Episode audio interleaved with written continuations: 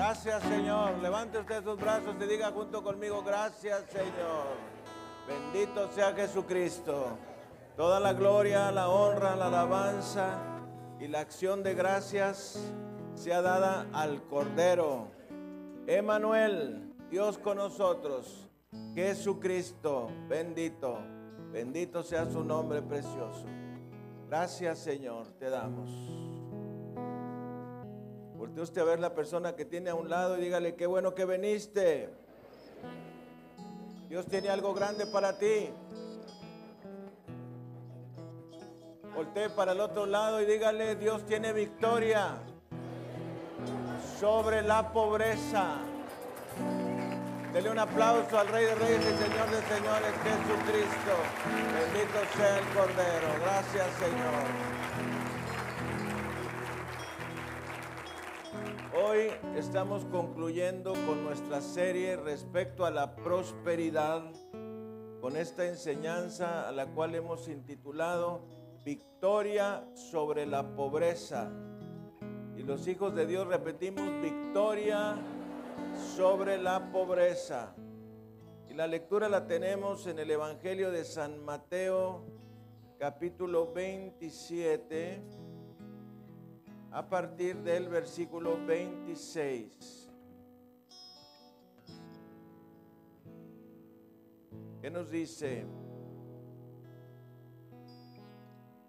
Entonces los romanos soltaron a Barrabás y habiendo azotado a Jesús,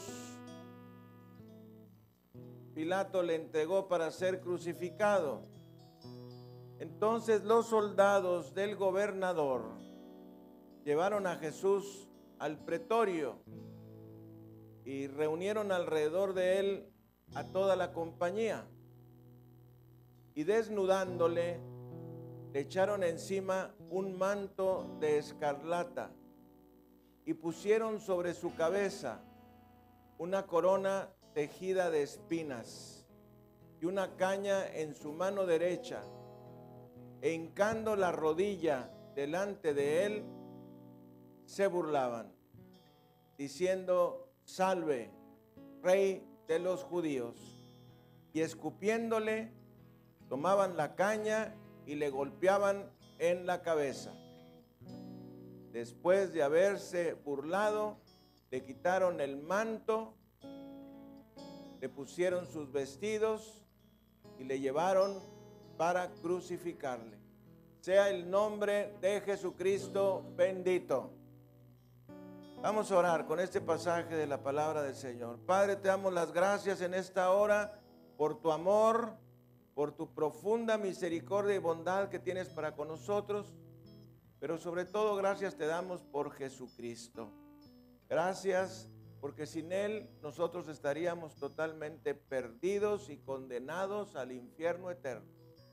Gracias te damos por Jesucristo, porque Él es la respuesta para todas y cada una de nuestras necesidades.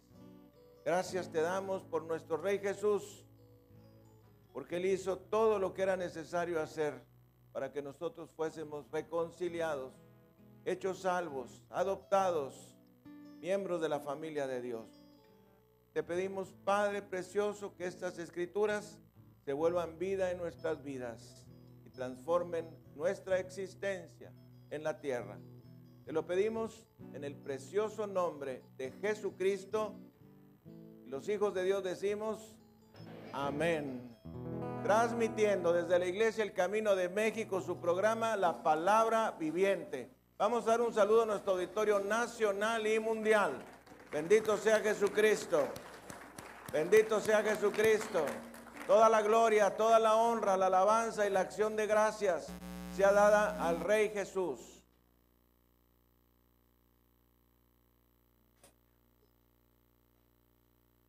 Vamos a, meditar sobre este pasaje de San Mateo en el capítulo 27 y específicamente veamos los versículos 28 y 29 que nos dicen, y desnudándole, le echaron encima un manto de escarlata y pusieron sobre su cabeza una corona tejida de espinas y una caña en su mano derecha, hincando la rodilla delante de él, se burlaban diciendo, salve rey de los judíos. Tremenda porción de las Sagradas Escrituras que a veces, cada vez que uno lee esta parte, verdaderamente que pues tenemos un dolor en nuestro corazón de saber todo lo que padeció el Señor Jesucristo por el ser humano y específicamente por cada uno de nosotros. Realmente a veces vemos nuestras vidas, nuestras vidas no son lo que debían de ser y pensamos que el sacrificio de Jesucristo fue demasiado para gente como nosotros. Sin embargo, Él lo hizo. Él le gloria, honra y alabanza. Él lo hizo. Y si tú te pones a pensar, si tú estarías dispuesto a hacer un sacrificio, y no digo de este tamaño, que es un sacrificio inmenso, sino un pequeño sacrificio por alguien, pues pensarías que fuese alguien que verdaderamente vale la pena. Pero pues algunos de nosotros no valemos para nada la pena y sin embargo el Señor Jesucristo de todos modos derramó su preciosa sangre por nosotros. Y Hoy estamos hablando en este culmen de nuestra serie sobre la prosperidad respecto a victoria sobre la pobreza. Y debemos de meditar que la mayor cantidad de desgracias que han venido sobre la humanidad proceden de un solo lugar, que fue del pecado de Adán y Eva. Pecado de Adán y Eva trajo maldición en la tierra, frenó sus recursos y también redujo la fuerza en la conquista. Sin embargo, el Señor Jesucristo, por causa de su obra tremenda y específicamente por su corona de espinas, nos libró de la maldición, de la ruina económica, canceló esa maldición y nos dio la oportunidad, alguien diga la oportunidad, de experimentar una genuina vida cristiana.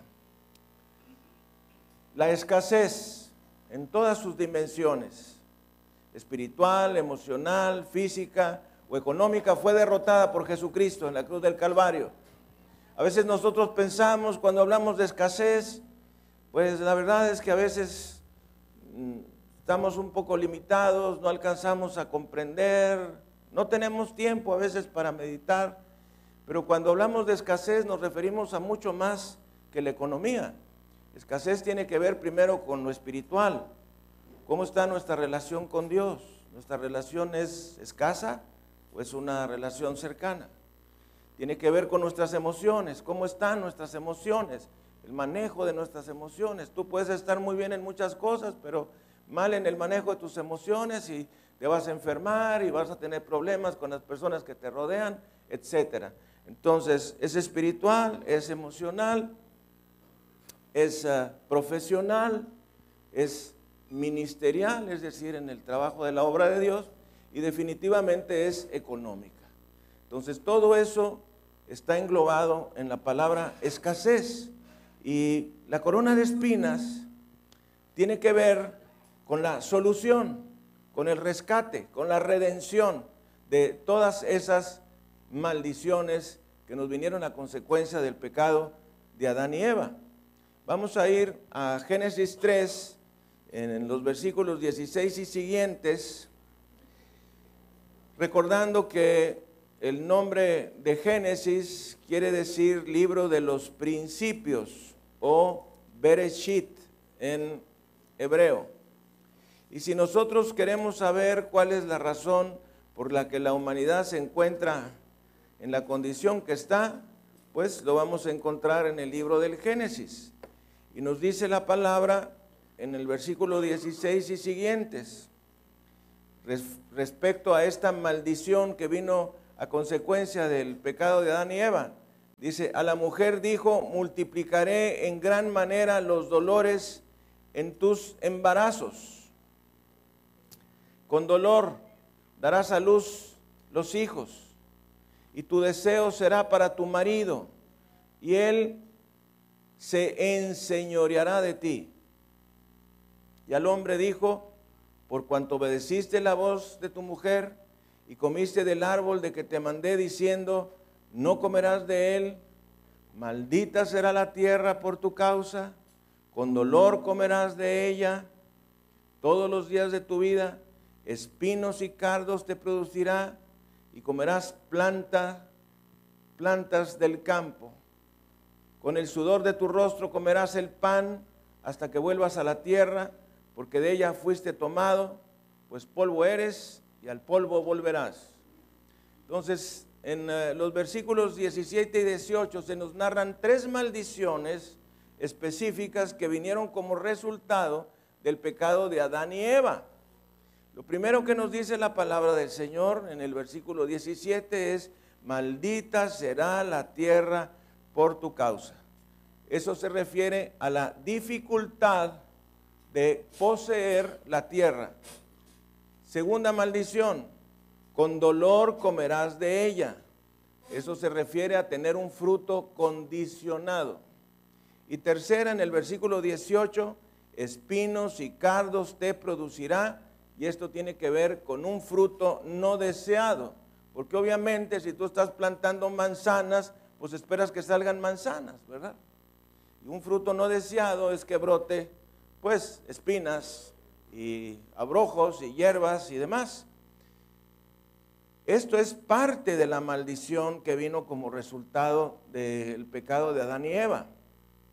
Cuando a veces nosotros pensamos en su pecado, pues ah, el mundo y las religiones se han encargado de empequeñecer demasiado el pecado de ellos y volverlo como pues simplemente que tomaron una manzana y se la comieron, que la Biblia no dice para nada cuál fue el fruto que ellos comieron, sino simplemente nos dice que desobedecieron a Dios.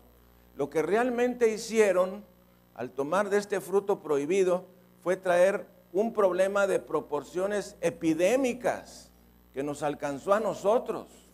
La maldición de la tierra no es solamente lo que pudiéramos ver nosotros que simplemente pues no les, no les eh, resultaba lo que sembraban y que les iba a costar mucho trabajo cosechar, no, es muchísimo más. La tierra fue maldecida en su totalidad. Y cuando hablamos de tierra nos estamos refiriendo al planeta Tierra.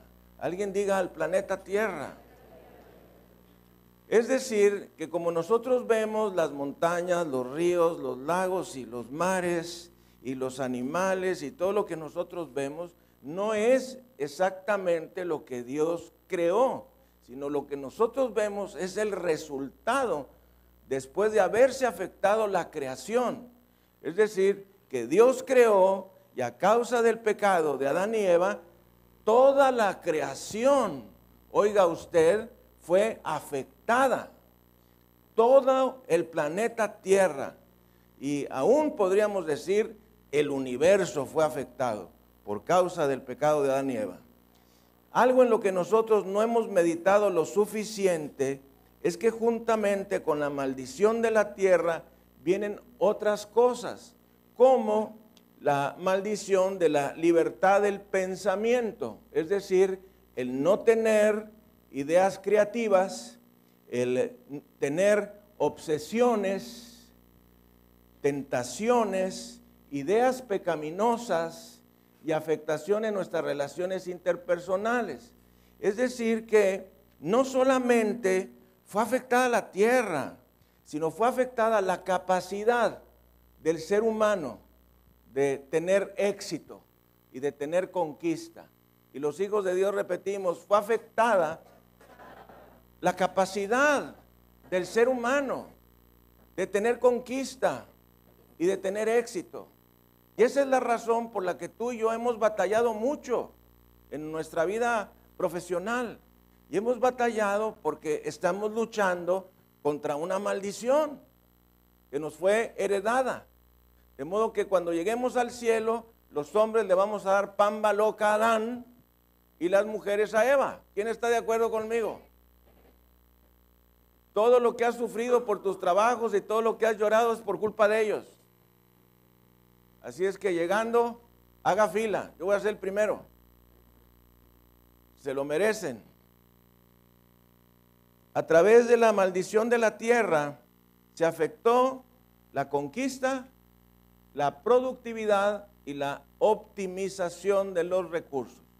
Es decir, que a consecuencia de esto, pues vino un fracaso en los negocios, un fracaso en las empresas, un fracaso en los medios de comunicación y un fracaso, lo más importante, en el ministerio sacerdotal. Y los hijos de Dios decimos ministerio sacerdotal. Cada persona que hemos hecho a Jesucristo, nuestro Salvador personal, tenemos un ministerio sacerdotal. ¿Alguien sabe lo que es un ministerio sacerdotal? La palabra sacerdote en su origen significa ofrecedor de sacrificio. Es decir, que un sacerdote es alguien que ofrece sacrificio. Entonces, nosotros tenemos un ministerio sacerdotal. Pero después de que Cristo Jesús fue a la cruz del Calvario, nosotros ya no tenemos que ofrecer como en la antigüedad animales, ovejas y bueyes y cabras, sino que nosotros presentamos a Dios por medio de nosotros mismos y en el nombre de Jesucristo sacrificios personales aceptos a Dios, es decir, nuestras obras. Nuestras obras se las presentamos a Dios como un sacrificio. Entonces nosotros somos los sacerdotes y también nosotros ofrecemos esos sacrificios espirituales. ¿Qué es lo que nos dice la carta a los romanos en el capítulo 12, del versículo 2? Romanos 12, 2, vamos a él. Ah, y nos dice la bendita palabra del Señor, no os conforméis a este siglo, sino transformaos por medio de la renovación de tu entendimiento para que compruebes cuál sea la buena voluntad de Dios, agradable y perfecta. Vamos a subir al versículo 1. Así que hermanos, alguien diga, así que hermanos, fíjese el apóstol Pablo, nos dice, así que hermanos, os ruego. Voltea a ver la persona que tienes a un lado y dile, te ruego lo que está diciendo el apóstol Pablo. Te ruego, te ruego por las misericordias de Dios que presentes tu cuerpo en sacrificio vivo, santo, agradable a Dios, que es vuestro culto racional. Alguna otra traducción dice vuestro culto espiritual. Es decir, que nosotros presentamos a Dios nuestro cuerpo, no como un sacrificio muerto, sino como un sacrificio vivo. No es necesario que vayamos al martirio si Dios no nos, no lo está pidiendo en un momento dado. Es necesario que nuestra vida se la ofrendemos a Dios como una ofrenda de calmante aroma, es decir, como una ofrenda del todo quemada, una ofrenda sacrificial a nuestro Dios. Y dice la palabra que este es nuestro culto racional o espiritual.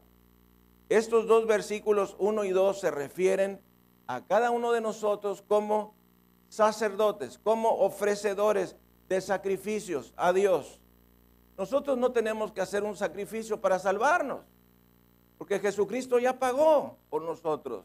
Él es nuestro sacerdote, Él es nuestro sacrificio, Él se ofreció al Padre por nosotros. Y cada persona que recibe a Jesucristo recibe el resultado de la obra de Cristo en la cruz del Calvario. Y no solamente en la cruz del Calvario, sino su muerte, su sepultura y su resurrección. Y cuando nosotros hemos recibido a Jesucristo y hemos aceptado la obra perfecta de Jesucristo en la cruz del Calvario, su muerte, su sepultura y su resurrección, tú eres hecho salvo. Dele gloria, honra y alabanza al Cordero. La verdad, la verdad es que uno está bastante limitado para comprender la profundidad de lo que estamos diciendo. ¿Cómo nosotros podemos entender la profundidad de lo que Cristo hizo en la cruz del Calvario?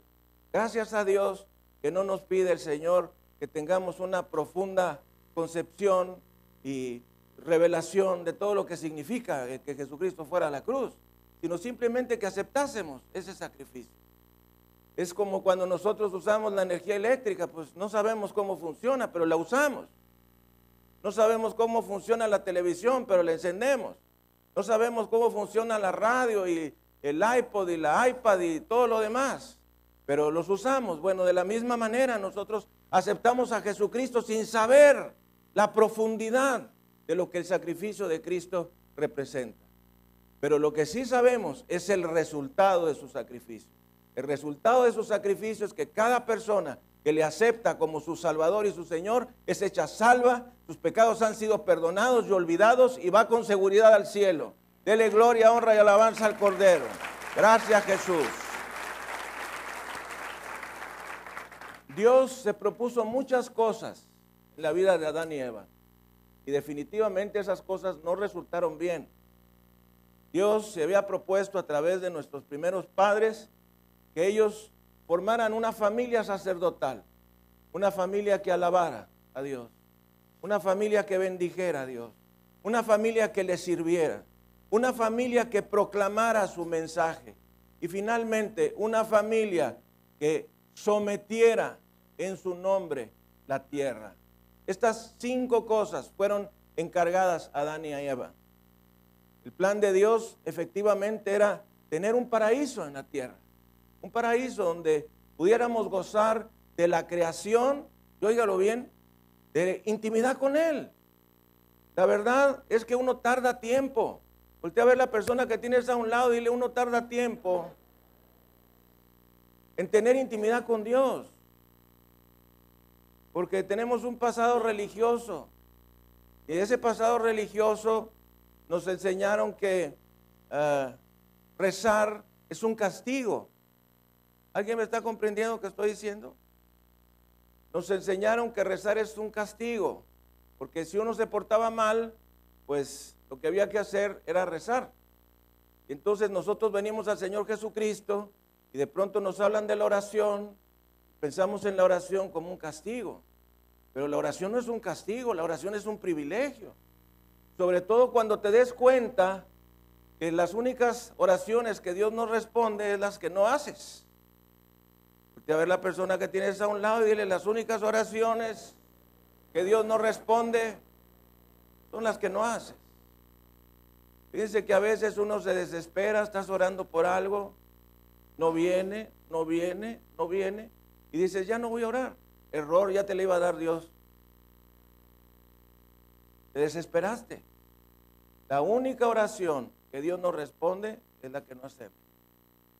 A medida que tú persistas en la oración, que insistas, e insistas, e insistas, nos narra el Señor en su palabra la parábola de aquel juez injusto, que dice, no irá ese juez injusto a esa pobre viuda simplemente porque no le esté insistiendo.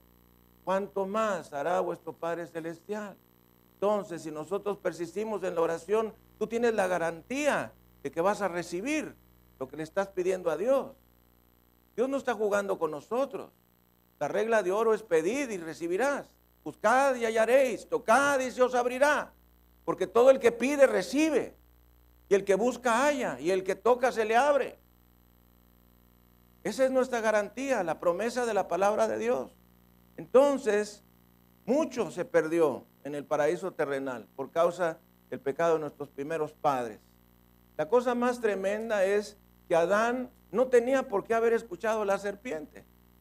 Porque Dios, en Génesis 1.26, le dio la autoridad. Alguien diga la autoridad. Para someter todo lo creado. Es decir, que Adán no tenía por qué haber oído a Satanás. Él tenía la autoridad para someter. Él le pudo haber dicho en ese momento a Satanás, detente, tan tan, se acabó.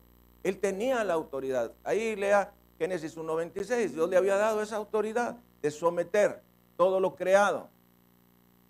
Y para que podamos comprender un poco la profundidad de la afectación de la Tierra como planeta, vamos a ir a, la carta a los romanos en el capítulo 8, en el versículo 20. Romanos 8, 20. Bendito sea Jesucristo. Gloria, honra y alabanzas al Cordero. Fíjese nada más lo que nos dice la palabra de Dios. Aquí esta es una pequeña arañada que le vamos a dar aquí a las escrituras. Dice Romanos 8:20, porque la creación, ¿qué? No, entendí. ¿Qué dice que dijo? La creación. Porque la creación fue sujetada a vanidad, no por su propia voluntad, sino por causa del que la sujetó en esperanza. Porque también la creación misma será libertada de la esclavitud de corrupción a la libertad gloriosa de los hijos de Dios. Porque sabemos, alguien diga, ahora yo sé, porque sabemos que toda la creación gime a una y a una está con dolores de parto hasta ahora. Y no solo ella, sino que también nosotros mismos, que tenemos las primicias del Espíritu Santo. Nosotros también gemimos dentro de nosotros mismos, esperando la adopción, la redención de nuestro cuerpo, porque en esperanza fuimos salvos. Pero la esperanza que se ve no es esperanza, porque lo que alguno ve, ¿a qué esperarlo? Pero si esperamos lo que no vemos, con paciencia lo aguardamos. Y de igual manera el Espíritu nos ayuda en nuestra debilidad, pues ¿qué hemos de pedir como conviene? No lo sabemos, pero el Espíritu mismo intercede por nosotros con gemidos indecibles. Más el que escudriña los corazones sabe cuál es la intención del Espíritu, porque conforme a la voluntad de Dios intercede por los santos. Bendito sea el Señor. Fíjese usted, dice la palabra del Señor, Versículo 20, la creación fue sujetada a vanidad, no por su propia voluntad. Versículo 21, la creación misma será libertada de la esclavitud de la corrupción. Versículo 22, toda la creación, alguien diga toda la creación. Es decir, que imagínate que los árboles están llorando. Estoy hablando en un sentido figurado. Los árboles están llorando, las montañas están llorando, los mares están llorando, los ríos están llorando, los animales están llorando porque están esperando la redención de la creación que fue afectada a causa del pecado de Adán y Eva. Y aquí esto es lo que dice. Fíjese usted.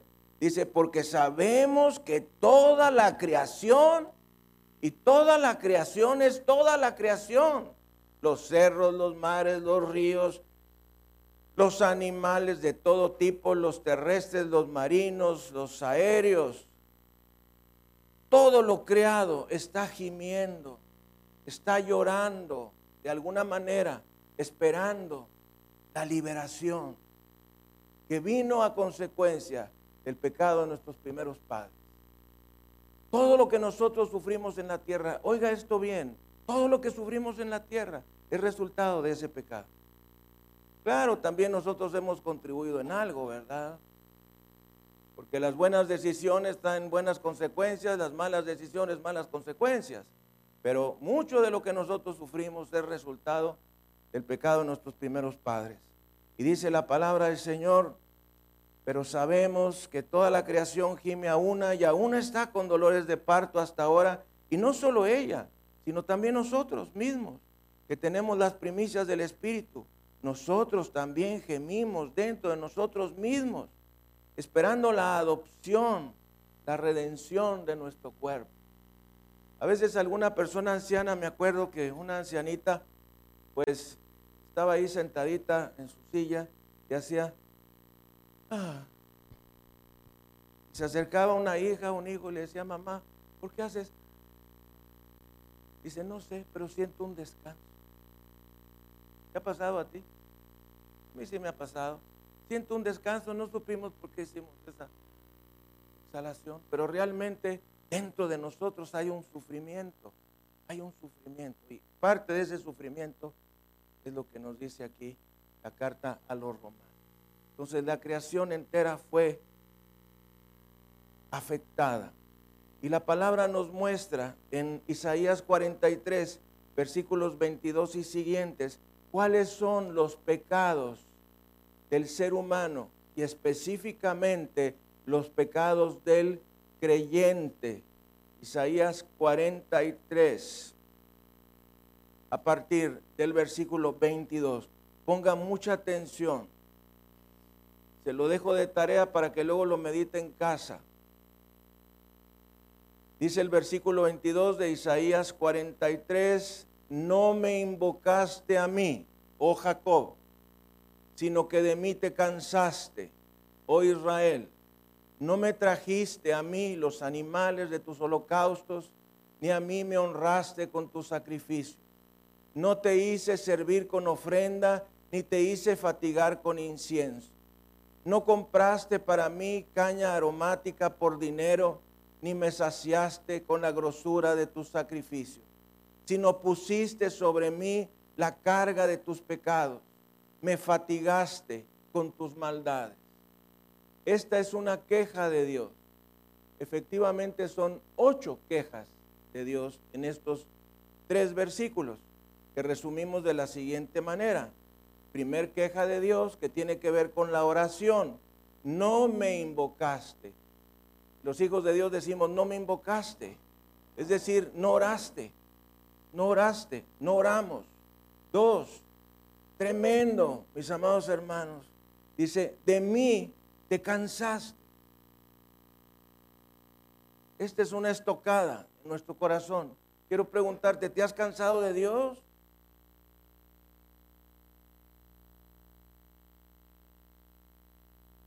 ¿Alguna vez? ¿Alguna vez? ¿Sabes de una caída tremenda espiritual? De pronto el creyente se cansa de Dios. Como dijo alguien, necesito un respiro, no voy a ir a la iglesia. No, lo que necesitarás es un tanque de oxígeno. Respiro, no ir a la iglesia. No, no voy a la iglesia porque ando mal espiritualmente, pues es cuando tienes que venir. ¿Verdad? Quiero decirle una terrible noticia, la iglesia está formada por pecadores. La iglesia está formada por pecadores. La única iglesia que no tiene pecadores es la iglesia que está en el cielo. Porque en el cielo no hay pecado. Pero en la tierra, la iglesia cristiana está llena de pecadores. Somos pecadores. El haber recibido a Jesucristo no nos cambia nuestra condición de pecadores. Seguimos siendo pecadores. La palabra dice, no hay justo ni a un uno. Y esto sigue por siempre y para siempre. La persona que recibe a Jesucristo es hecha justificada, pero no justa. Porque si no se violaría la escritura. Entonces, ah, dice la palabra, te cansaste de mí. Tres, no, no me trajiste animales. Cuatro, no me honraste el sacrificio. Cinco, no compraste para mí. Seis, no me saciaste. Siete, pusiste tus pecados. Ocho, me fatigaste con tus maldades. De modo que estas ocho ofensas que le hacemos nosotros a Dios tienen que ver con la oración, con la adoración, con nuestros diezmos y con nuestros pecados. Es decir, ocho pecados que son resultantes de cuatro áreas específicas. Tremendamente, pues cuatro de ellas, el 3, 4, 5 y 6, tienen que ver con nuestros diezmos. No me trajiste animales, no me honraste sacrificio, no compraste para mí, no me saciaste. Pero ¿qué si somos buenos para hacer? Pues ponerle nuestros pecados enfrente, ¿verdad? Y fatigarlo con nuestras maldades, que es lo que dice aquí. Pero te tengo buenas noticias. Versículo 25. Yo, yo soy el que borro tus rebeliones por amor de mí mismo. Y no me acordaré de tus pecados. Es decir, lo mismo que nos dice Miqueas capítulo 7, versículos 18 y 19. Es decir, que el Señor por causa de Jesucristo borra nuestros pecados y no se acuerda de nuestras maldades. Bendito sea el Señor Jesucristo. Dele gloria, honra y alabanza al Cordero. Emanuel, Dios con nosotros. Bendito sea el Señor. Y parte de todo esto nos somos hechos libres a causa de la corona de espinas. Después de que nuestro Señor Jesucristo fue traicionado y, condenado injustamente, Satanás, por causa de querer hacer una mayor burla de él, le puso una corona de espinas. Sin saber, oiga esto que es muy interesante, sin saber que lo que usa Satanás para dañarnos, cuando nosotros tenemos la respuesta de Dios, se convierte en nuestra victoria. Satanás le puso a Jesús una corona de espinas para burlarse de él. Pero por medio de esa corona de espinas nosotros recibimos la liberación de la ruina. Lo que usó para el mal, el Señor lo revierte para el bien. Tú tienes una enfermedad, ese es un dardo de Satanás. Pero esa enfermedad, esa aflicción, en el momento en que tú la conquistas, se vuelve victoria para ti y un galardón para Jesucristo. Dele gloria, honra y alabanza al Cordero. ¿Me está comprendiendo? Lo que Satanás usa para dañarnos, cuando nosotros la conquistamos, se vuelve una victoria delante de Dios. Y así fue con la corona de espinas, igual. Nos viene la aflicción económica y entonces cuando nosotros la vencemos, nos viene prosperidad. Entonces, lo que Satanás usa para dañarnos se convierte ahora en nuestra victoria. Esas gotas que derramó el Señor Jesucristo tocaron la tierra. Fue una ofrenda sacrificial. Mire que cuando se degollaban los corderos o los machos cabríos o los becerros, pues parte de la sangre caía a la tierra. Y dice la palabra que la tierra clama por justicia por la sangre de Abel derramada. Yo te quiero preguntar, si la tierra clama justicia a causa de la sangre de Abel derramada, ¿cuánto clamará justicia por causa de la sangre de Cristo derramada? Claro, la tierra clama a justicia por causa de la sangre derramada de Jesucristo. Esas gotas de sangre fueron sangre, fueron ofrenda sacrificial, tocó la tierra y le arrebató a Satanás la corona esa de espinas que se convirtió en una corona de gloria para Jesucristo. Jesús recuperó para nosotros la corona que perdió Adán y que Satanás le quiso ofrecer a Jesús mismo por causa del sacrificio de Cristo en la cruz del Calvario y específicamente a través de su corona de espinas, nosotros recibimos lo contrario a la maldición, que es la bendición. ¿Estás interesado? Yo me acuerdo una persona que dijo, oh, yo vine a la iglesia para oír de bendiciones, no de maldiciones. Bueno, pero ¿cómo te puedo hablar de bendiciones si no te digo que antes hubo una maldición? Si tú muchas veces te preguntas, ¿por qué me va como me va? ¿Por qué no encuentro trabajo? ¿Por qué me pagan tan poquito? ¿Por qué estoy enfermo? ¿Por qué me está yendo mal? ¿Por qué tengo problemas en mi matrimonio, en mi familia? Bueno, todo eso es resultado del pecado de Adán y Eva. Por eso cuando lleguemos, pamba loca a Adán y a Eva. Ah, eso es lo menos que se puede hacer con ellos. Lo menos. Creo que no lo vamos a poder hacer porque como en el cielo no hay pecado, pues no nos vamos a poder desquitar, ¿verdad? Entonces vamos a ver a Jesús y la visión de Jesús va a anular todo lo demás. Entonces, como resultado de la obra de Jesús, ahora la tierra que estaba maldecida ahora es bendita por la sangre de Jesús pero no para todos. No para todos. Para aquel que ha hecho a Jesucristo su Salvador. Para aquel que ha aceptado el sacrificio de Jesús. La tierra va a seguir mal. ¿Por qué? Porque dice la palabra que la creación entera gime, dolores de parto. Va a seguir mal. Pero la excepción eres tú recordando a nuestros creyentes que están allá en la onda Zacatecas, que yo le decía a don Jesús, el jefe de la familia, le decía a don Jesús, decía, es que aquí en Zacatecas hay una, hay una sequía tremenda. No llueve en ningún lado. Le dije, Dios puede hacer que le llueva a usted y no le llueva a nadie. Que fue exactamente lo que pasó con Gedeón. Entonces, Dios puede hacer que a ti te llueva bendición, aunque alrededor no haya. Y estamos interesados en que todos sean bendecidos, pero no nos hagamos. queremos ser bendecidos también.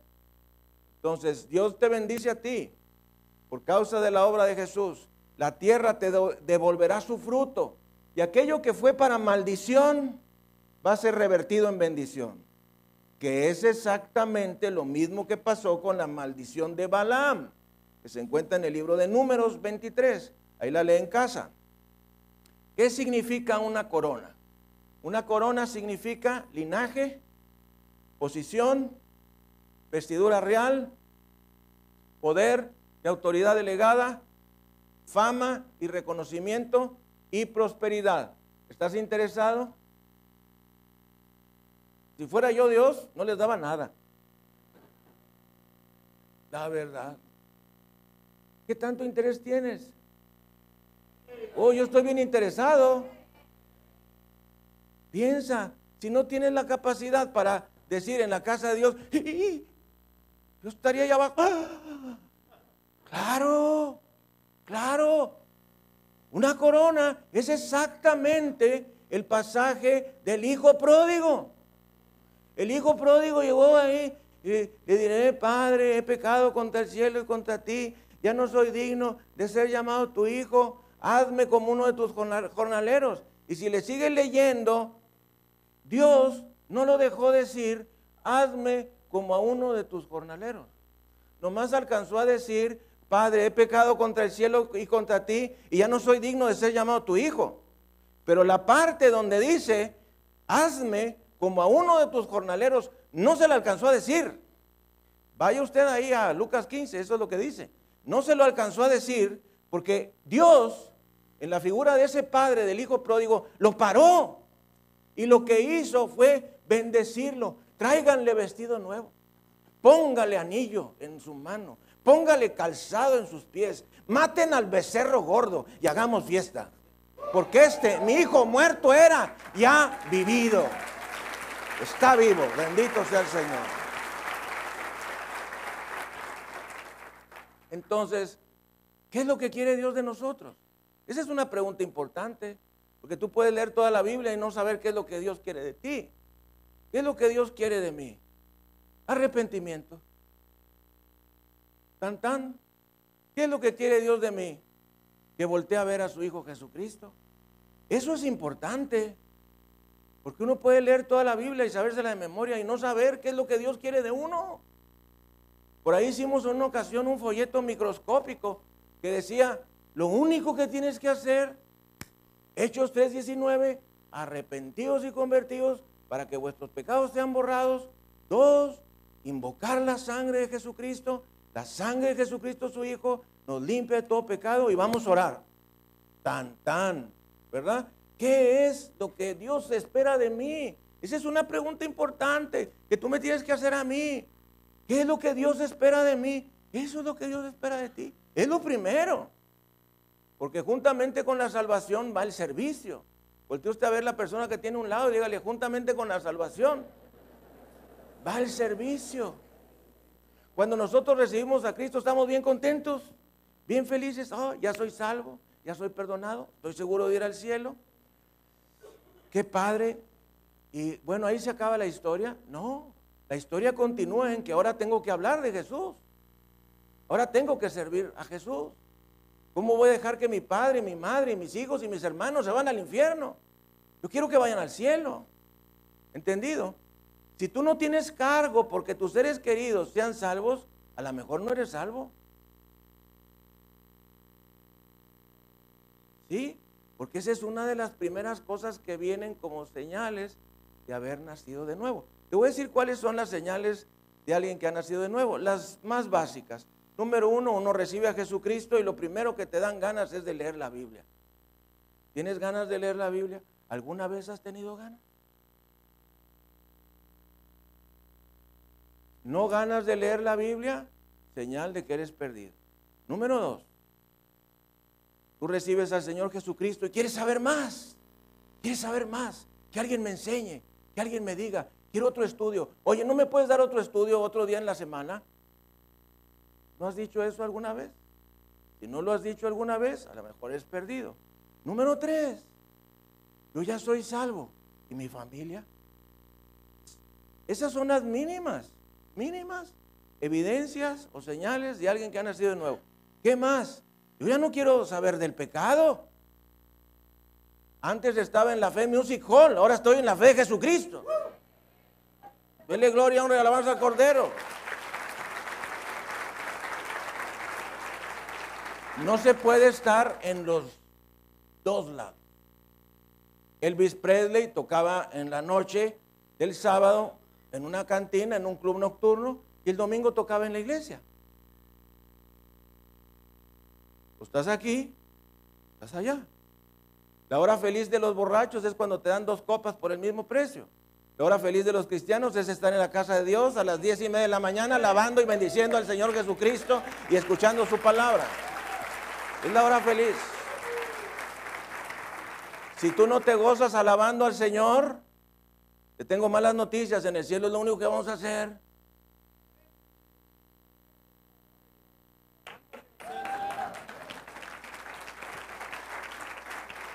Fíjense, cada uno pertenece a su lugar. No es tan difícil entenderlo. Con dos neuronas, una que haga sinapsis con otra. Nada más. ¿Dónde te gusta estar a ti? ¿En la cantina? ¿Tomando? ¿Drogándote? ¿Adulterando y fornicando? Pues se me hace que no perteneces a la familia de Dios. ¿Qué es lo que a ti te gusta hacer? A mí me gusta orar, a mí me gusta leer la palabra, a mí me gusta eh, que me enseñen de la palabra, a mí me gusta reunirme con otros creyentes a, a conocer más de Cristo. Entonces cada uno va al lugar que le corresponde. No va a haber gente que va al cielo y dice, ay, yo no esperaba venir aquí. Todas las personas que somos salvas sabemos que vamos a ir ahí. No va a haber gente, pero sí va a haber gente que esté en el infierno y diga, ah, yo no esperaba estar aquí.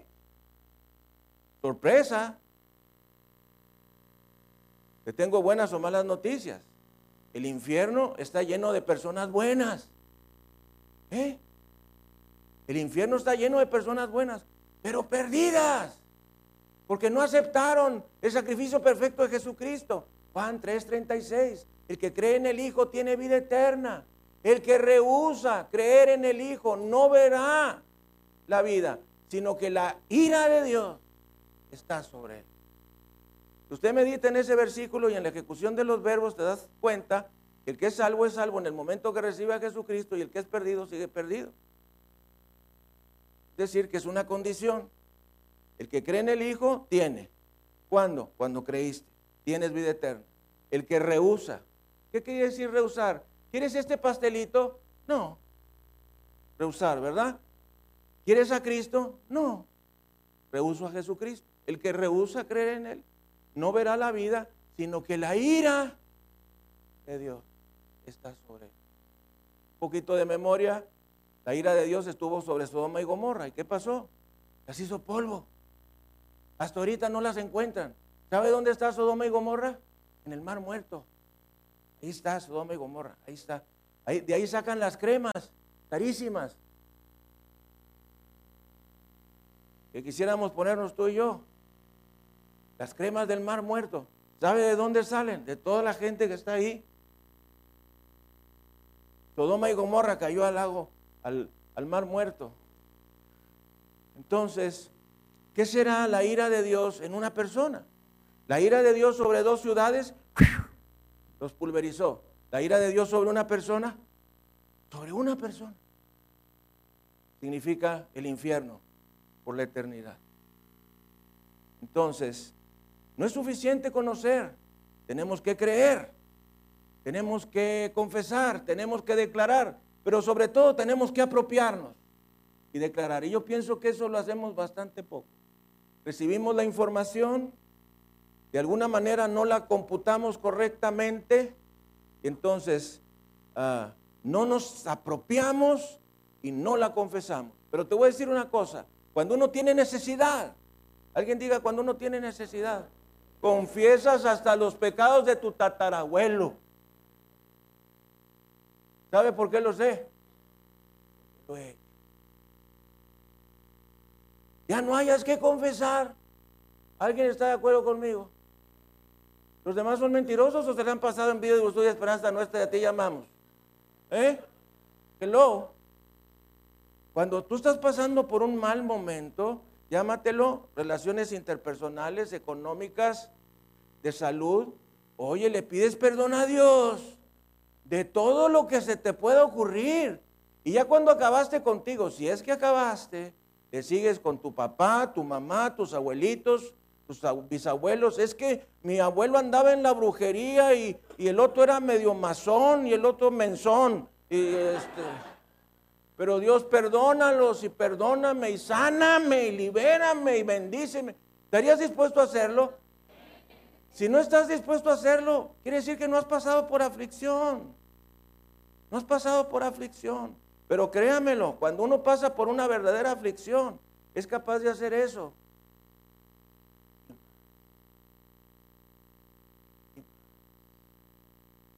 No hayas que hacer. Para que Dios te conteste oración. Entonces te invito en el nombre de Jesús a que arregles tu vida delante de Él. Que no vengan esos ocho pecados de Isaías que recién acabamos de leer en el capítulo 43. Mis amados, nos encontramos en el principio de dolores. Los días previos, meses o años previos a la tribulación. ¿Qué quiere decir eso? Que Jesucristo viene ya. Jesucristo viene ya. Lo que para nuestros antepasados era algo muy distante, para nosotros es algo muy cercano. No podemos gastarnos el poco amor en celos. No sé si me están comprendiendo. No puedes acabarte el poco amor en guerritas interpersonales. Necesitamos vivir para Jesucristo. La tribulación viene. Tú eres salvo, te vas a ir con el Señor. ¿Y tu familia? ¿Tus hijos? tus hermanos, tus padres, ¿qué los vas a dejar? los vas a dejar aquí al anticristo. Yo sé quién es el anticristo, pero no me va a tocar comprobarlo. Es el príncipe Guillermo, recién acaba de tener su segunda niña. No me va a tocar comprobarlo. Pero si tú te quedas, lo vas a comprobar. Y la única manera de estar seguro de no pasar por la tribulación es tener a Jesucristo en el corazón. Y oiga lo que le estoy diciendo, no saber de Jesucristo. Todos sabemos de Jesucristo. Pero una cosa es saber y otra cosa es tener. Voltea a ver la persona que tiene a un lado y dígale una cosa es saber y otra cosa es tener. La tribulación viene. Los creyentes no podemos permanecer indiferentes ante los grandes sucesos que vienen. Necesitamos preguntarnos, ¿qué áreas de mi vida han perdido el impacto y el espíritu de conquista. Necesitas reiniciar tu desarrollo reactivando la conquista. Miren, ustedes van a escuchar en todas partes esta palabra, reactivar, integrar, involucrar. Son palabras modernas del siglo XXI. Reactivar, integrar, involucrar. Eso lo necesitamos. Necesitamos reactivar en nosotros la conquista, principalmente en el área espiritual, pero también en el área emocional, familiar, social, laboral, ministerial y económica. ¿Qué necesitamos? Desatar el poder de la sangre de Jesús. ¿Sabe qué hacían los cristianos antiguos? Es algo que yo he empezado a hacer de nuevo. Declarar la sangre de Jesucristo. Los cristianos antiguos, pues a lo mejor no sabían mucho de la palabra porque entre más ha pasado el tiempo, más sabemos de la palabra. ¿Por qué? Pues porque vinieron las computadoras. Entonces podemos tener en una pantalla 10 traducciones de las escrituras en 10 diferentes idiomas. Entonces tenemos más revelación de la palabra de Dios. No quiere decir una nueva doctrina, no. Más revelación de lo que ya conocemos. Entonces, ah, pero los cristianos antiguos tenían mucha fe. Y entonces lo que hacían era lo que habían visto, declarar la sangre de Jesucristo. A ti te está yendo de la patada, tienes un montón de problemas de salud, económicos, conyugales, familiares, en el trabajo, eh, ya no es lo duro, sino lo tupido. ¿Qué hacer? Declara la sangre de Jesucristo. La sangre de Jesucristo salva.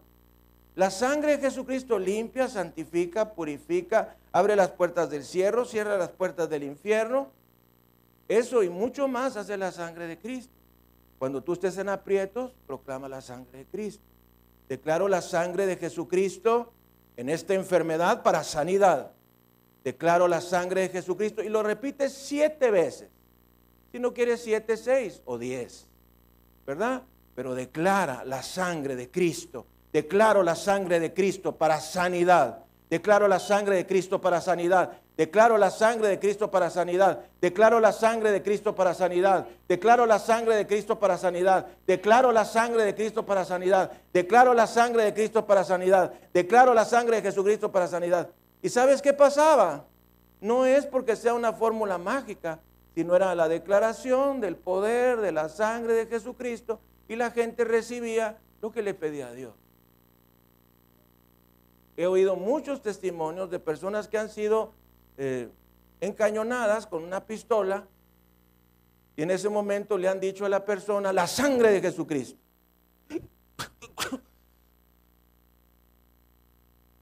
Se fueron para atrás.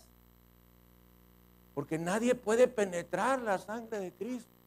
La sangre de Cristo hace un círculo alrededor de nosotros. Los satánicos hacen un círculo de fuego, porque ellos creen en eso. Nosotros hacemos un círculo con la sangre de Jesús. Y la sangre de Jesucristo nos protege. Ese es uno de los trabajos, de los resultados de la sangre de Jesús. La sangre de Jesús nos protege. No tengo tiempo para contar una señora que un día fue, eh, fueron los ladrones a robarle y ella siempre declaraba la sangre de Cristo y finalmente acorto el testimonio diciendo que creyeron que había habido un sacrificio humano en esa casa porque vieron los ladrones sangre tirada en el piso. ¿Sabe qué sangre era? La sangre de Jesucristo que la señora siempre, antes de dormir, cubría a sus hijos y su hogar con la sangre de Jesucristo. ¿Está entendiendo? Esto no es cuento de ciencia ficción ni cuentos engaña bobos, es la realidad. Vivimos en una realidad espiritual y necesitas estar consciente que en el momento mismo que recibiste a Jesucristo, entraste en una guerra espiritual. Tu enemigo es Satanás, el mundo y la carne, pero tienes la victoria en el nombre, poder y autoridad de Jesucristo.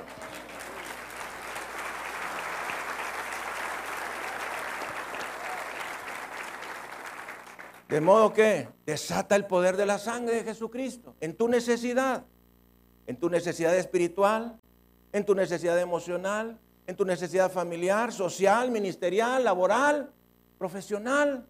Desata el poder de la sangre de Jesús. Esa sangre de Jesús va a traerte libertad, libertad en cada una de esas áreas. Te va a traer abundancia en tu situación económica. Te va a traer cancelación de la pobreza y te va a traer la declaración de prosperidad en tu vida y para tu familia. ¿Te interesa? Por causa de la sangre derramada de Jesús, a través de su corona de espinas, nosotros experimentamos libertad. Fue una de las cosas que el Señor Jesucristo vino a hacer, a traer libertad a los cautivos, vista a los ciegos, libertad a los oprimidos, a proclamar el año de la buena voluntad de Dios. Vamos a inclinar nuestras cabezas y vamos a orar. En el nombre de Jesús. En el nombre de Jesús, cree. En el nombre de Jesús, cree. En el nombre de Jesús, reactiva tus sueños. En el nombre de Jesús, revierte la maldición en bendición con la confesión de la sangre. Ore junto conmigo, Dios Todopoderoso. Sé lo que deseas de mí y hoy me humillo delante de ti y estoy dispuesto a arrepentirme de todos mis pecados. Señor, realiza en mí el milagro de la conversión. Padre omnipotente, soy pecador perdido. te pido me perdones y me laves con la sangre bendita de Jesucristo. Lávame, Señor. Límpiame, santifícame, purifícame. Renuncio a Satanás y a todas sus obras en mí. Renuncio a la enfermedad, a la tristeza, a la pobreza, a la miseria, a los problemas en el matrimonio, a los problemas en la familia. Renuncio a todo lo malo y acepto lo bueno que viene de tu bendición. Padre omnipotente, me rindo delante de ti e invoco el nombre de Jesucristo, porque tú dices en tu palabra, y todo el que invocar el nombre del Señor será salvo. Señor Jesucristo, entra a mi corazón, siéntate en el trono de mi corazón, gobierna mi vida desde mi corazón, sé mi Salvador, sé mi Señor, lléname con el Espíritu Santo, dame el fuego que le diste a Jeremías, dame el fuego que le diste al apóstol Pablo, quiero ser un testigo victorioso de Jesucristo. Atrás el mundo, la cruz delante. Atrás el mundo, la cruz delante. Atrás el mundo, la cruz delante. En el nombre de Jesucristo, mi Señor y Salvador. Amén. Dele gloria, honra y alabanza al Cordero. Gracias Jesús. Te alabamos, te bendecimos. Bendito sea el Señor.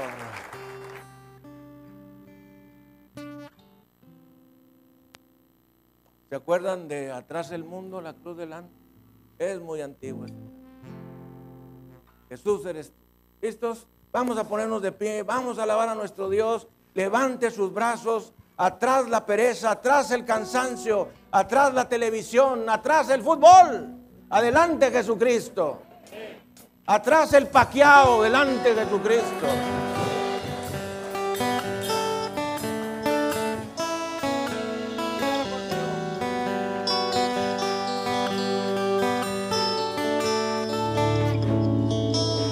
Jesús, tú eres mi Señor.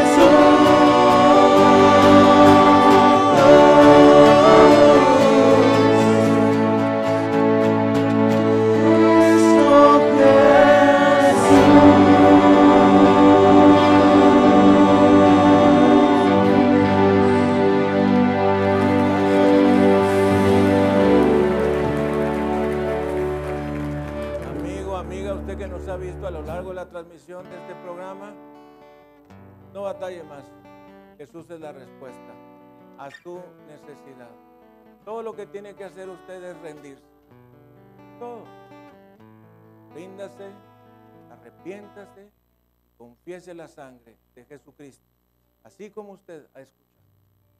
Señor le bendiga y le guarde. Y si no nos vemos aquí y usted ha hecho a Jesucristo su Salvador personal, con seguridad nos veremos allá.